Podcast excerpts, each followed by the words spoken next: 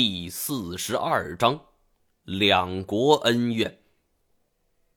我知道老财一生未娶，无儿无女，没道理凭空蹦出一个孙女来。而胡烟梦的爷爷明明是胡九川，不可能突然变成老财。那么他到底为什么要冒充老财的孙女呢？我去河南。他们祖孙俩也去，而我回景洪，他们祖孙俩也刚好回来。事情绝对没这么巧。我隐约觉得胡氏祖孙似乎有什么事情瞒着我，甚至他们给我的感觉就像是极力阻止我去探寻事情的真相。经理并不知道老财的去向。我只好先回到了住处，查询一下白色丝绢上的信息，从中得知，察合台汗国是元朝的四大汗国之一，统治者是成吉思汗的直系子孙，因此有着黄金血脉之称。而久别峰坐落在西昆仑山脉西端的山脊上，是著名的贡格尔峰的姊妹峰。从地图上看，久别峰恰好处于察合台汗国的国土范围内。不过，我还是不明白这些跟我的遗像有什么关系。百思不得其解，我就像是钻进了一个没有出口的箱子，四周黑暗，只能像是无头苍蝇四处乱撞。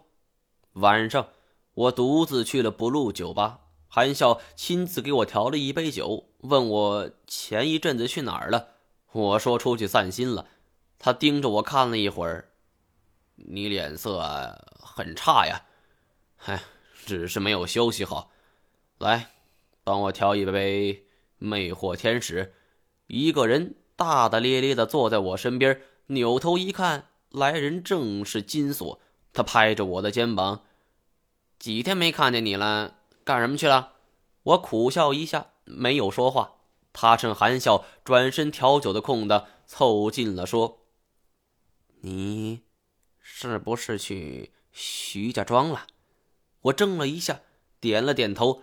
当初严教授讲这些的时候，他也在场，肯定是猜到我会去那个地方。发现了什么没有？严教授说的是真的，虽然没找到徐瞎子。但是我真找到了一项，金锁也是悚然一惊，这他妈也太刺激了吧！我不想去想这些烦心的事情，问道：“你那边的事情呢？古遗址有消息了吗？”金锁说道：“嗨，我正要跟你说这事儿呢。韩老板，帮我们开个包间进入包间后，金锁道出了事情的来龙去脉。他花了几天的时间，联系上了圈里的一个朋友，总算是打听到了古遗址的下落。老爷子今年七十多了，庆幸还在世。不过最近他有笔大买卖，听说是在昆仑山，所以近期内还是无缘见到了。说罢，金锁还长叹一口气：“哎，要是能搭上这条线，多好啊！”古一指这人是无宝不落，那里肯定有好货。昆仑山，我忽然想到久别峰就属于昆仑山脉，于是说道：“你想去吗？”金锁诧异的扭头看着我：“你的意思是，咱们去昆仑山？”对于我这个提议，金锁当然是求之不得，一蹦三尺高。但是说是容易，我们的目的地太模糊了。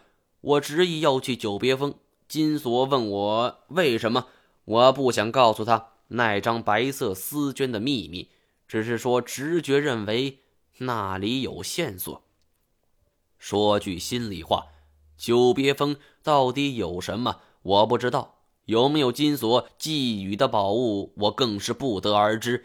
我只知道，既然白色丝绸藏在了遗像的相框里，那么这个地址就一定很特殊。接下来的几天时间内，金锁负责采购装备，我则登门拜访老赖。见我到来，老赖一脸的不屑。呀，张老板，远来到此，有何指教啊？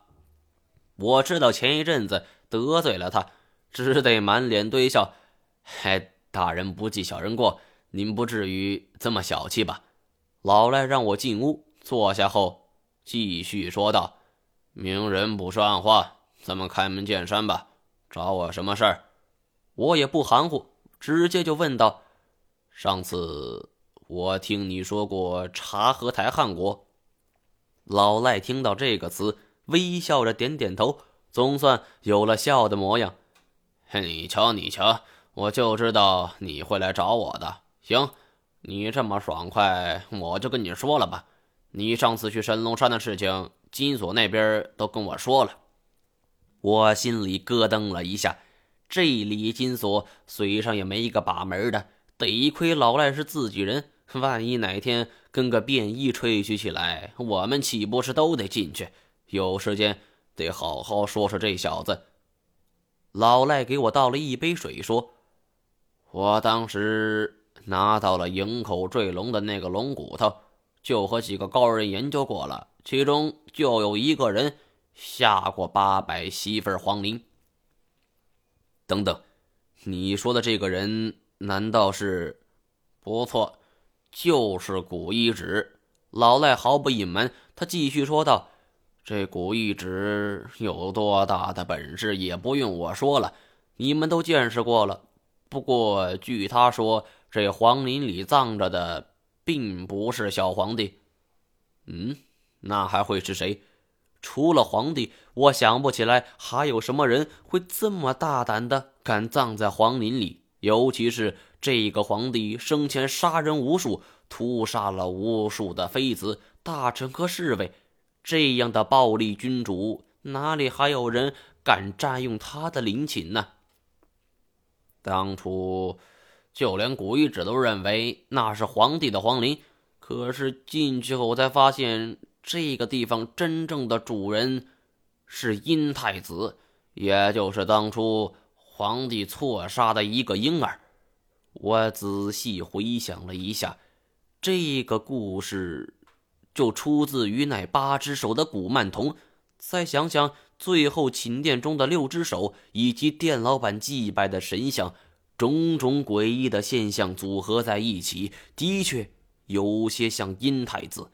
我问道：“那真正的皇帝呢？”老赖点上了一支烟悠哉悠哉的吸了一口，缓缓说道：“我不说，你绝对想不出，真正的皇帝在察合台汗国。”这个答案令我吃惊不小。堂堂一国之君，怎么会在外国呢？总不至于是在外国组建流亡政府吧？老赖继续说道：“根据史料记载，察合台汗国一直不服元朝的中央，蒙古各部落之间的汉魏之争也不是什么秘闻了。这些家伙在草原上你打我，我打你的，现在问鼎中原了，谁赢了谁就是皇上。”更得打了。我们一直怀疑八百媳妇儿起兵后没有孤军奋战，而是悄悄联合了察合台汗国作为联军。八百媳妇儿自南向北，察合台汗国就从西往东，两路大击夹击。按理说，这样的军事行动应该是正确的。可是，可是。察合台汗国不出兵，怕被坑。为了表示诚意，八百媳妇儿必须有人前往察合台汗国作为人质，对吗？老赖点点头，聪明。不过这也说不通啊！一国之君怎么可能去做人质呢？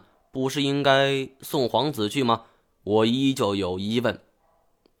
不然，后宫和大臣侍卫私通。八百媳妇的皇帝展开了大屠杀，很多怀着他孩子的嫔妃甚至都遭到了误杀。再加上他醉心于军事扩张、积劳成疾，这小皇帝根本就没留下后代。据说他曾经想收养过一个孩子，然后派去察合台汗国做人质，但是察合台那边根本不同意。即便是这样，一个皇帝当人质，无论如何都难以自圆其说。老赖一拍大腿，所以我们才要想办法查清这件事情的真相。说着，他起身从后边的抽屉里拿出一张照片，你看这个。我接过照片，上面一片风景宜人的湖水，不过湖水并不平静，在湖水的中央。有一朵巨大的浪花掀起，一条金红色的身影在其间翻滚。看到这个影子，我猛然想起了黄林中的那条超级巨蟒，不由一怔。这张照片是一个驴友在康熙瓦河拍下的，是我花大价钱买来的。关于这东西，众说纷纭。